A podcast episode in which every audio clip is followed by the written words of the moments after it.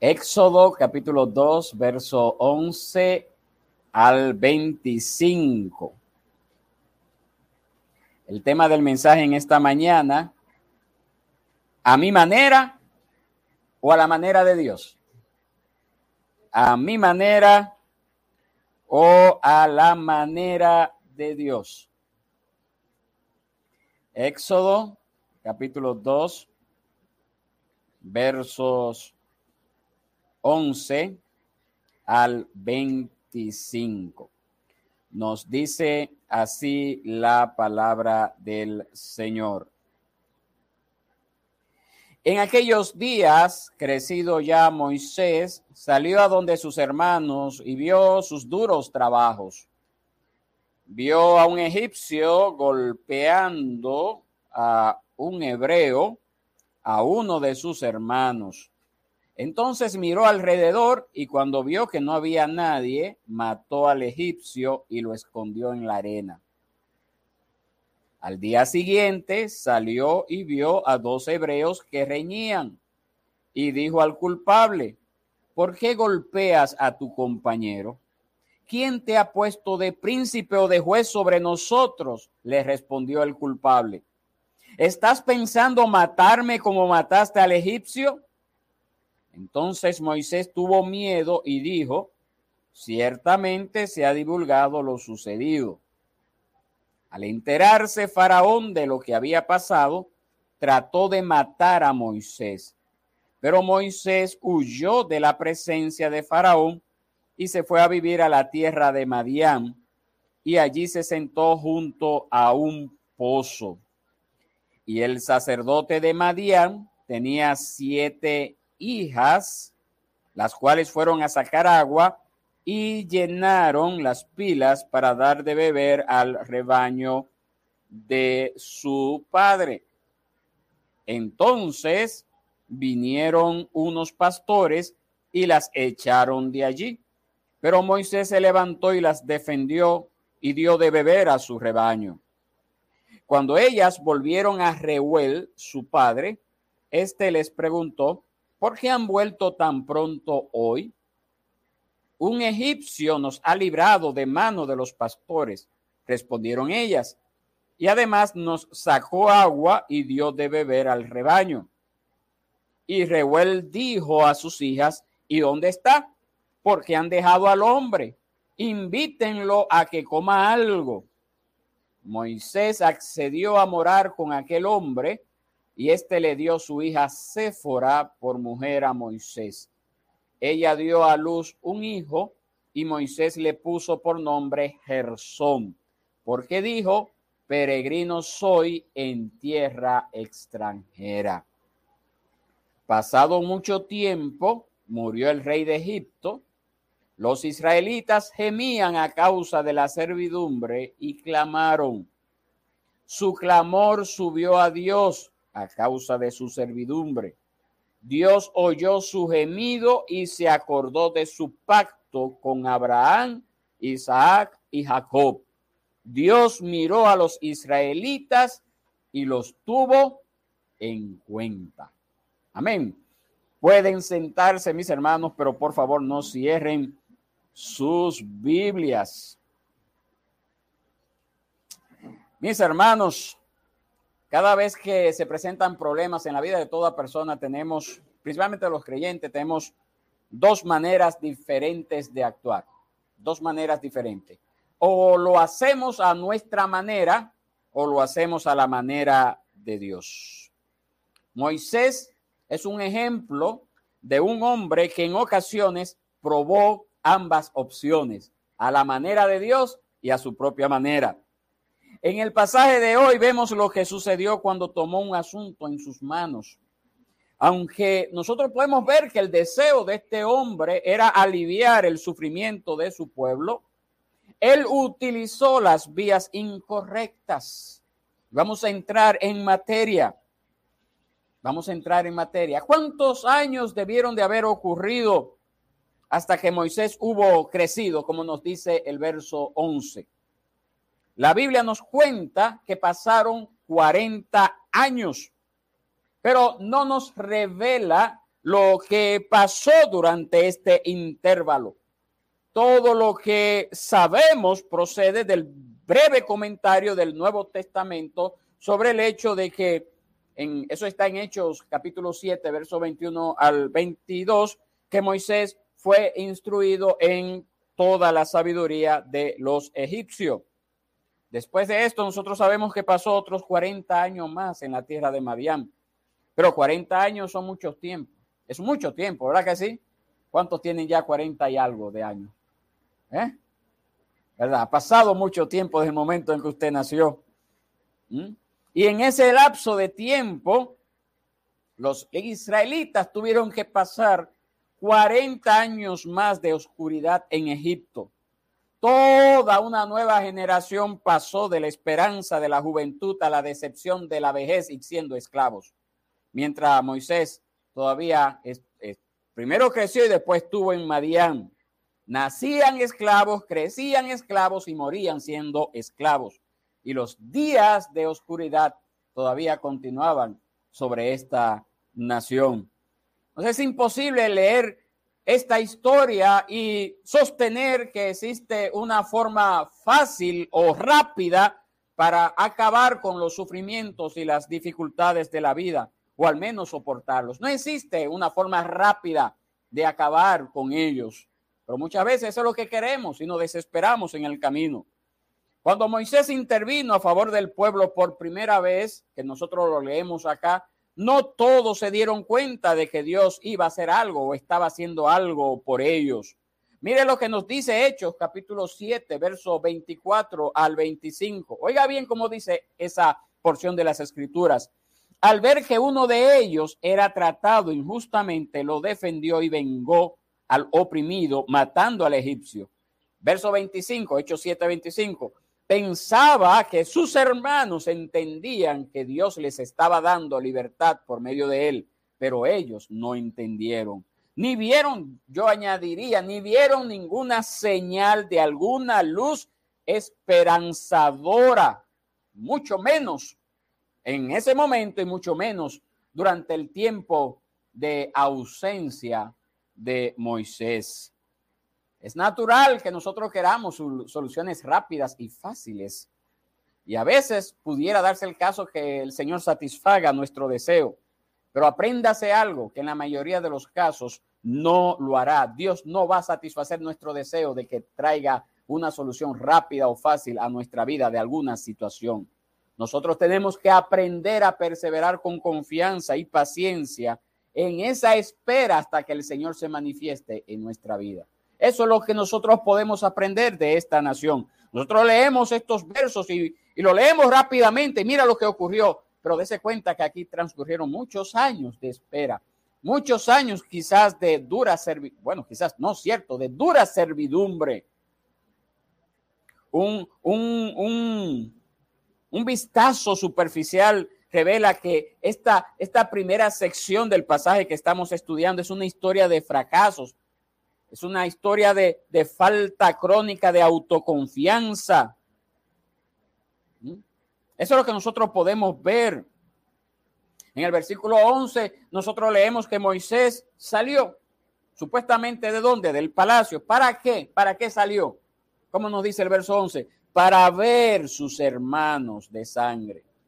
Había llegado a la edad adulta como la hija, como el hijo de la hija de Faraón, un príncipe de Egipto, con las riquezas de Egipto a su alcance. ¿Quién podría culpar a Moisés que con, esa, con esos grandes privilegios en los cuales había sido criado, él no podía determinar y, y, y, ¿cómo se dice?, tocar los dedos y la gente le obedeciera inmediatamente. ¿Quién no podría pensar que Moisés pudo, dijo, déjame ver cómo están mis hermanos y al menor eh, desafuero de parte de ellos o de alguna otra persona, pues se va a tomar decisiones. Quizás eso era lo que había en el corazón de Moisés en ese momento cuando salió a ver a sus hermanos. Otra cosa es que nosotros sabemos que Moisés no era el niño mimado y delicado del palacio, sino que por lo que leeremos más adelante y leemos en otras porciones de las escrituras, sabemos que Moisés era una persona decidida, era una persona ingeniosa, era una persona valiente, era una persona eficaz en sus acciones. Pero a pesar de ello, esa pasión que él tenía, ese compromiso, esa posición que él tenía, ese coraje que él tenía, no eran suficientes para alcanzar lo que nosotros veremos que alcanzó años después. En Hechos 7:25, una vez más, nosotros aprendemos que Moisés cuando mató al egipcio lo hizo según lo entendía él para obedecer una vocación divina, ya que él se veía a sí mismo como un libertador designado por Dios y no sabemos si de alguna forma esto se le había transmitido a través de su madre o algún tipo de revelación. La palabra de Dios no, no nos dice nada al respecto. Lo cierto es que si nosotros tomamos como referencia lo que nos dice el verso 11, él salió a donde sus hermanos. Eso es lo, eso es lo único. Eso es lo único. Y que él de una forma u otra había sido instruido, claro está en la sabiduría de, de Egipto, pero también tenía algo que le atraía hacia esos hermanos. Es decir, él, él sabía quién eran esas personas que eran esclavos, cuáles eran sus orígenes. Probablemente eso fue lo que lo llevó a actuar en ese momento, pero eso no fue suficiente. Había algo en Moisés que no le dejaba estar callado. Había algo en Moisés que cuando veía a los débiles eh, siendo oprimidos, como decimos popularmente, se le subía la sangre a la cabeza y eso fue precisamente lo, que ocurrió, mis hermanos, cuando vio a un egipcio golpeando a un hebreo. Y probablemente salió de él algún sentimiento nacionalista. ¿Mm? Algún sentimiento nacionalista, aunque, aunque no fue esto lo que lo llevó a intervenir cuando vio a otro hebreo golpeando a otro hebreo. Quizás con el egipcio pudo haber sido un sentimiento nacionalista, pero cuando, cuando veo a un hebreo golpeando este, este a, a otro hebreo, ya no era un sentimiento nacionalista. Y también, de igual forma, cuando lo vemos actuar de manera desinteresada a favor de las muchachas en el pozo, como lo vemos ahí en el verso 16, verso 17. Todo eso, mis hermanos, demuestra que Moisés tenía un buen carácter quizás heredado de una madre biológica que no podía soportar la idea de abandonar a su hijo en el río, o de una madre adoptiva cuyo corazón se, se enterneció con las lágrimas de un bebé. Su preocupación provenía de un buen corazón, tanto un corazón innato como un corazón adquirido. Moisés claramente era la persona apropiada para lo que se avecinaba según la voluntad de Dios. Puede que la mente humana, sin ninguna ayuda externa, piense que con su herencia, educación, Moisés poseía exactamente los requisitos que Dios estaba buscando, probablemente. Pero nosotros lo que sí podemos ver, toda aquella persona que ha sido, eh, ha sido uh, moldeado por las escrituras, todo aquel que tiene una mente acorde a las escrituras, que profundice en las escrituras, sabe que por muy preparado que Moisés estuviera, no estaba listo para eso, porque era necesario que esa obra de gracia trabajara en su corazón para entonces así estar listo. No importando la preparación que tuviera, no importando la, el tiempo que había pasado en la corte del faraón, él necesitaba esa obra de gracia.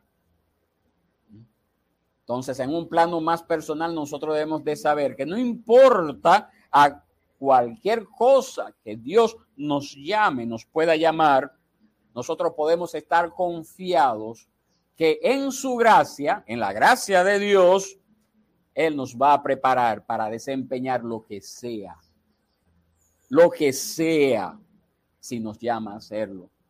Si nosotros hemos nacido de nuevo, si el Señor nos ha transformado, nosotros estamos capacitados desde ya para cumplir con la gran comisión, para predicar el Evangelio, para testificar a otros de Cristo. Amén. Estamos también listos para orar cuando es necesario.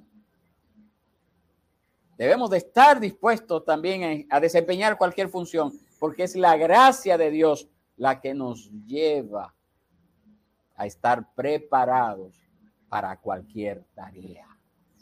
Amén. Y por esa razón nosotros vemos que Moisés aún tenía mucho que aprender en la escuela de la disciplina divina. Para empezar, mis hermanos, asesinar el, eh, eh, eh, a, este, a este egipcio fue una acción insensata. Deshacerse de un egipcio aquí, de otro egipcio allí, no iba, no iba a perturbar las aguas tranquilas del imperio egipcio. Para nada, mis hermanos. No era una forma nada práctica para liberar o tratar de liberar al pueblo de Dios. Segundo lugar, mis hermanos, esa tentativa de, de zanjar la riña que se da, se dio entre los hebreos, los dos, los dos hebreos, ¿de qué sirvió? Solo sirvió para que ellos, los dos hebreos, se enemistaran en contra de él. Eso es lo que vemos en el verso 14. En tercer lugar, la acción de Moisés estaba condenada al fracaso desde el principio. ¿Por qué? Porque él pensó en el verso 12 que él podía ocultar el asesinato, pero su crimen fue descubierto. ¿Cómo fue descubierto? Las escrituras no nos dicen, no nos dicen de qué forma. ¿De qué forma fue descubierto? Solamente nos dice que al enterarse Faraón de lo que había pasado, trató de matar a Moisés. Trató de matar a Moisés. ¿Cómo podía Moisés, por muy grande que fuera, por muy buen, por muy buen preparado que estuviera, cómo podía Moisés derrotar él solo todo el poder de Faraón? Eso era una tarea disparatada desde el principio. Entonces ahí es que nosotros vemos, ahí es que nosotros vemos cuando una persona trata de hacer las cosas a su manera cuando trata de hacer las cosas dejando de lado a Dios, cuando trata de hacer alguna empresa, grande o pequeña, eh, eh, decisiones tan, tan básicas como, como contraer matrimonio, decisiones tan básicas como tomar un trabajo o dejar otro. Tal decisiones, cuando tratamos de hacerlo a nuestra manera, siempre están condenadas al fracaso. Y a Moisés no le quedó otra opción que salir corriendo. Sus hermanos israelitas no querían otro príncipe asesino y Faraón tampoco estaba dispuesto a tolerar un rival. Así que Egipto a partir de ese momento dejó de ser ese lugar seguro, ese lugar que fue seguro para Moisés durante 40 años. Cualquier lugar fuera del alcance de la, de la ley de Faraón era bueno. Y Moisés eligió qué lugar, verso 15. ¿A dónde se fue?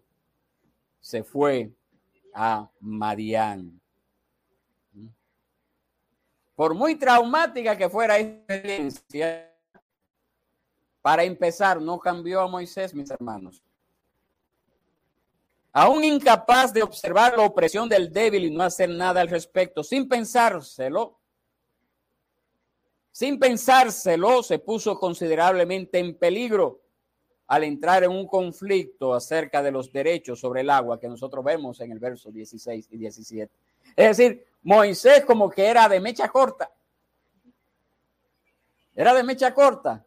Tiene un problema con el egipcio, lo mata. Ves dos hermanos hebreos, eh, dice hermanos porque eran del mismo pueblo, dos hebreos discutiendo, trata de meterse oye de que se descubrió que había matado al egipcio, oye que el faraón trata de matarlo, sale huyendo, llega a Madián y ve que hay una gente en conflicto y se mete al pleito.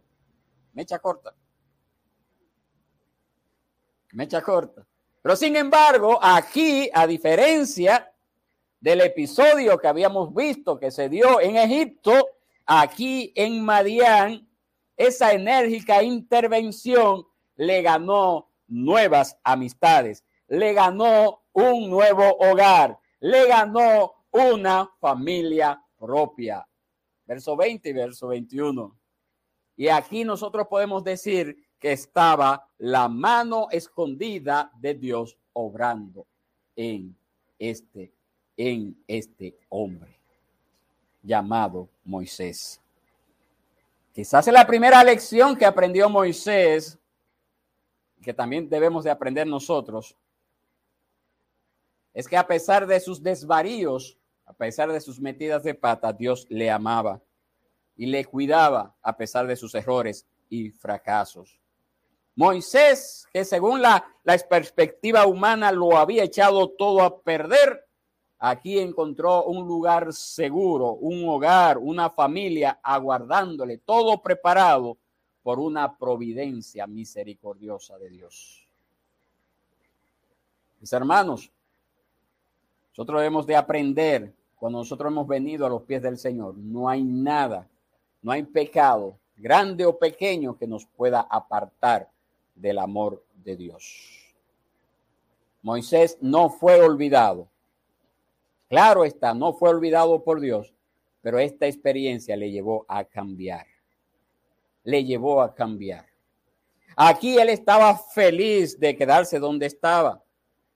Y cuando nació su hijo, escogió un nombre que representaba lo que sentía sobre su situación. Como nos dice el verso 21 y 22, peregrino soy en tierra extranjera. Así que había enterrado en ese momento las ambiciones que lo habían motivado previamente. Y según parecía, había llegado al fin de sus fuerzas y había aceptado el anonimato y la oscuridad propia del fracaso. Pero Dios tenía otros planes. Dios tenía otras intenciones para Moisés.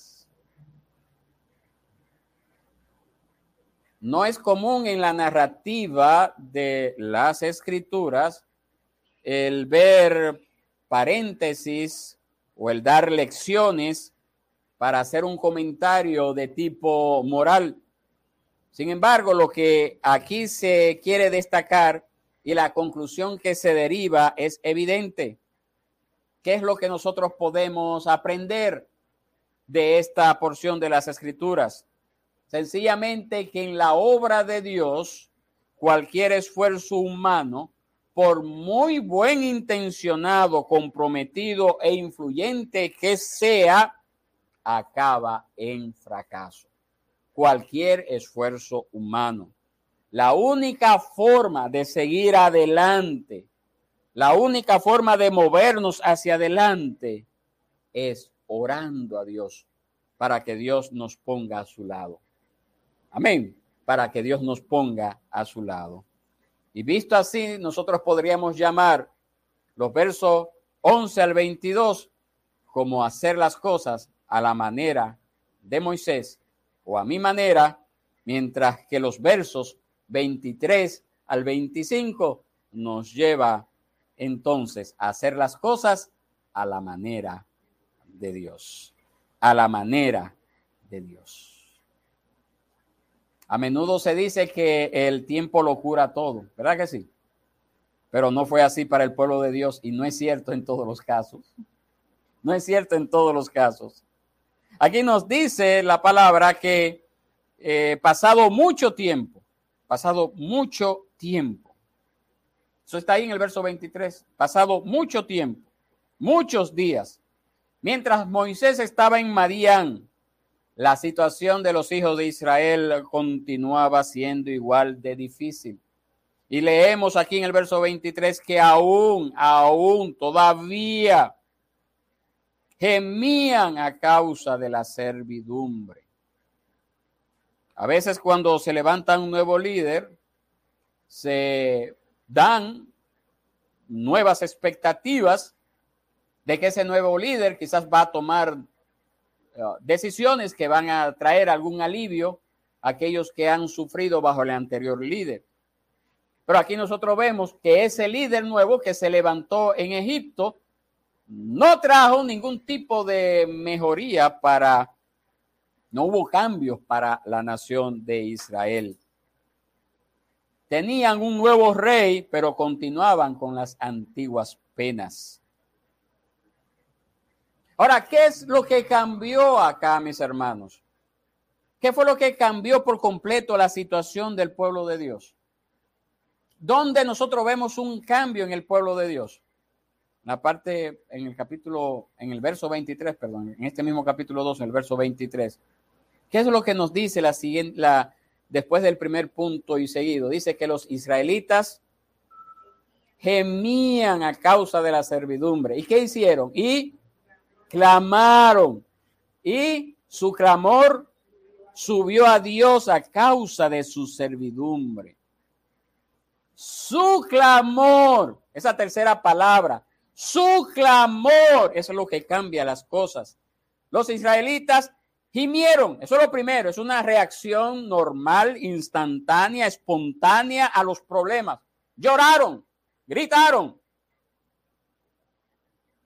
Luego dice que clamaron o gritaron, una, una reacción todavía espontánea y natural al dolor. Pero lo tercero, ahí es que se marca la diferencia.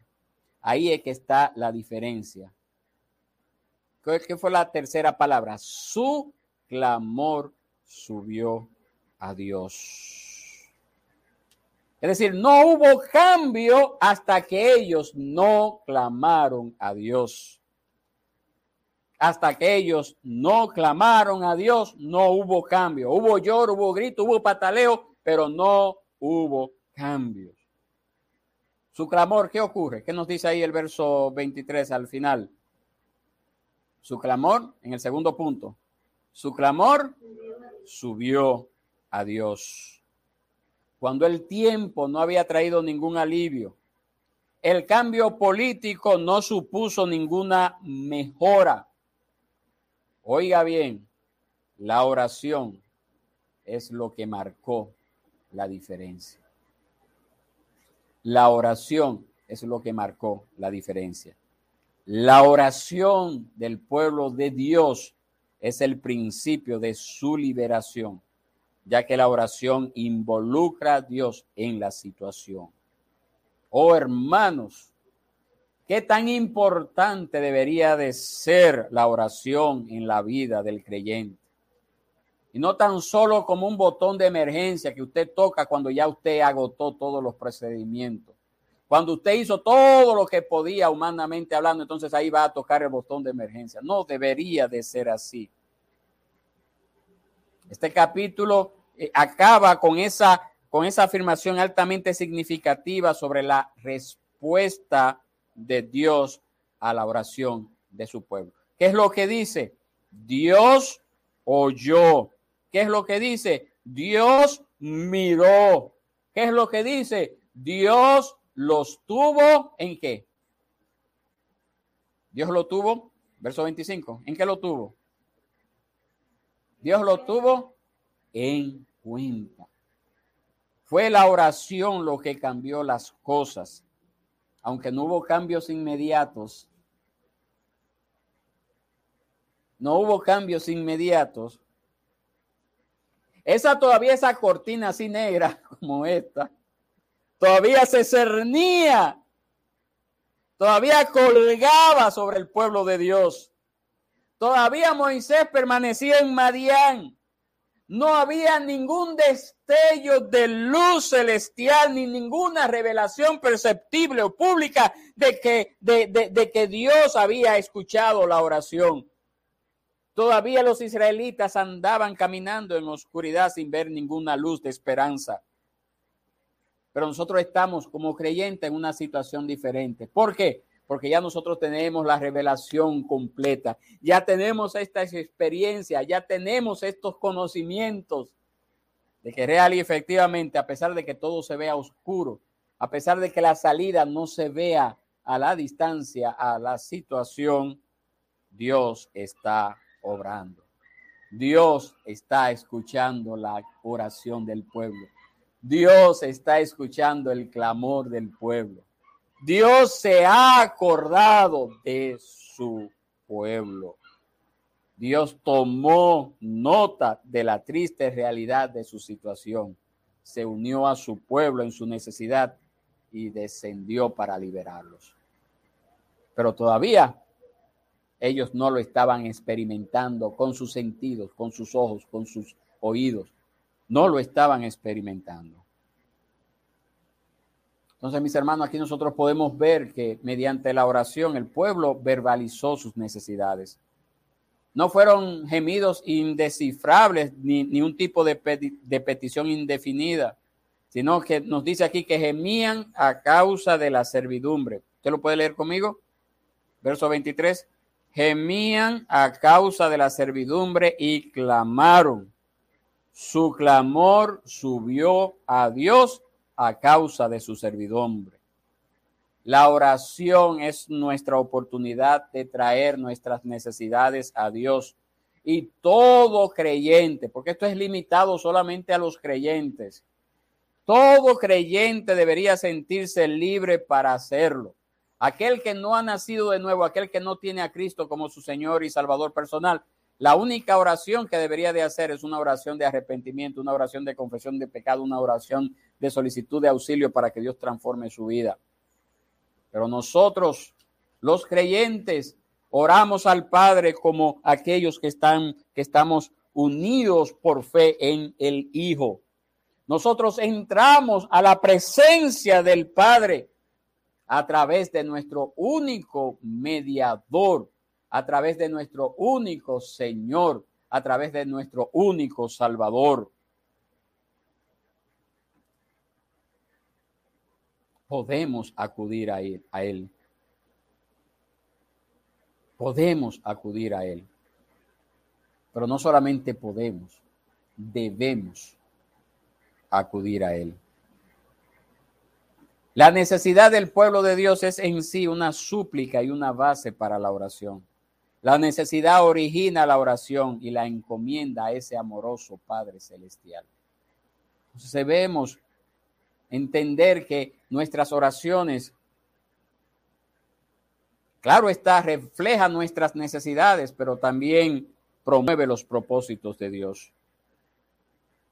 Los propósitos de Dios son fijos e inamovibles. Dios ha, Dios ha de hacer las cosas conforme a su gran soberanía. Él conoce el pasado, el presente y el futuro. No hay nada que añadirle a lo que Él ha determinado.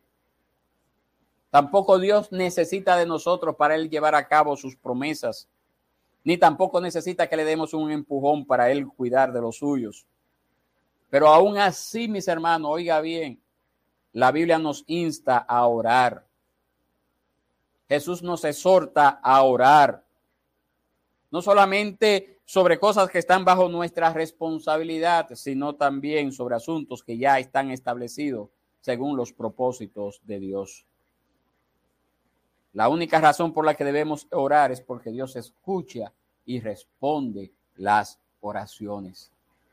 Las oraciones del pueblo de Dios desempeñan un papel tan importante que la Biblia solo puede explicarlo usando términos que podamos entender, como podemos ver en esta sección. Dios, como dice aquí, Dios oyó su gemido, se acordó de su pacto. No fue que Dios se olvidó, pero era necesario que el pueblo clamara a Dios. Era necesario que el pueblo se acercara a Dios. ¿Usted lo puede leer conmigo? Verso 24. Dios oyó su gemido, se acordó de su pacto. Dios miró a los israelitas, verso 25, y los tuvo en cuenta. Es decir, mis hermanos, que de manera simbólica podemos ver acá como si Dios necesitara, hasta cierto sentido, pero no es así, ese empuje de parte de nosotros. Como si así lo necesitara. Pero no lo necesita, pero Dios demanda eso de nosotros. Que nos acerquemos a Él en oración, que vengamos delante de Él en oración. Y por eso es que leemos que él se acordó de su pacto que había hecho con quién. ¿Con quién Dios había hecho ese pacto? Verso 24. Con Abraham, con Isaac y quién más. Amén. Dios trabaja según su tiempo.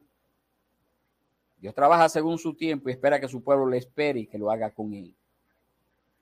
Esto es muy importante, mis hermanos. Aquel que conoce la final de, el final de la historia de, de, de, Éxodo podría preguntar por qué pasaron 40 años antes de que Moisés regresara. Porque van a pasar 40 años más. Él se fue a los 40 años y pasaron 40 años más antes de él regresar de nuevo a Egipto. Pero nosotros no encontramos ninguna respuesta en las escrituras sino sencillamente lo que sí podemos aprender es que el Señor espera que usted espere en Él con paciencia y que no se vaya adelante y que no trate de tomar las cosas a su manera. Muchas veces la manera nuestra parece la, lógica en el momento, la más lógica. Pero pensemos por un momento qué tan, tan eficaz fue Moisés al tratar de tomar la justicia en sus manos, a tratar, al tratar de írsele adelante a Dios. ¿Qué tan eficaz fue Moisés? Un egipcio fue asesinado, pero el pueblo hebreo no reaccionó favorablemente al tomar justicia a Moisés en sus manos. Cuando Faraón se enteró de lo sucedido, ¿qué trató de hacer? Ay, Moisés, qué bien lo hiciste. Trató de matar a Moisés. Hermanos, todos nosotros, todos nosotros hemos en algún momento en nuestra vida, en algún momento en nuestra vida, todos nosotros hemos seguido el ejemplo de Moisés. Y si no lo hemos sufrido, lo sufrirán las consecuencias de írsele adelante a, a, Dios, de írsele adelante a, a, a Dios. Pero a pesar de ello, mis hermanos, Dios no rechazó a Moisés ni anuló tampoco los planes que tenía con él, que tenía con Moisés. En vez de eso, nosotros aprendemos que Dios depuró el carácter de Moisés. ¿A través de qué cosas? A través de las pruebas, a través de escapar, a través de huir, a través de las luchas y le dio otra oportunidad. le pregunto yo a usted, ¿acaso no hará Dios lo mismo con nosotros? ¿Acaso Dios no va a depurar nuestro carácter para que aprendamos a hacer las cosas a la manera de Dios y no nos vayamos adelante y tratemos de hacer la cosa a nuestra manera? Yo le aseguro que sí. Pero el proceso será difícil. El proceso será angustioso. Pero al final del tiempo usted puede estar seguro que como hijo de Dios que usted, como hijo de Dios que usted, Dios purificará su vida para sacar lo mejor de usted. Que Dios nos dé esa gracia a aprender a hacer las cosas a la manera de Dios y nunca a la nuestra. Estemos de pie, mis hermanos, y oremos al Señor.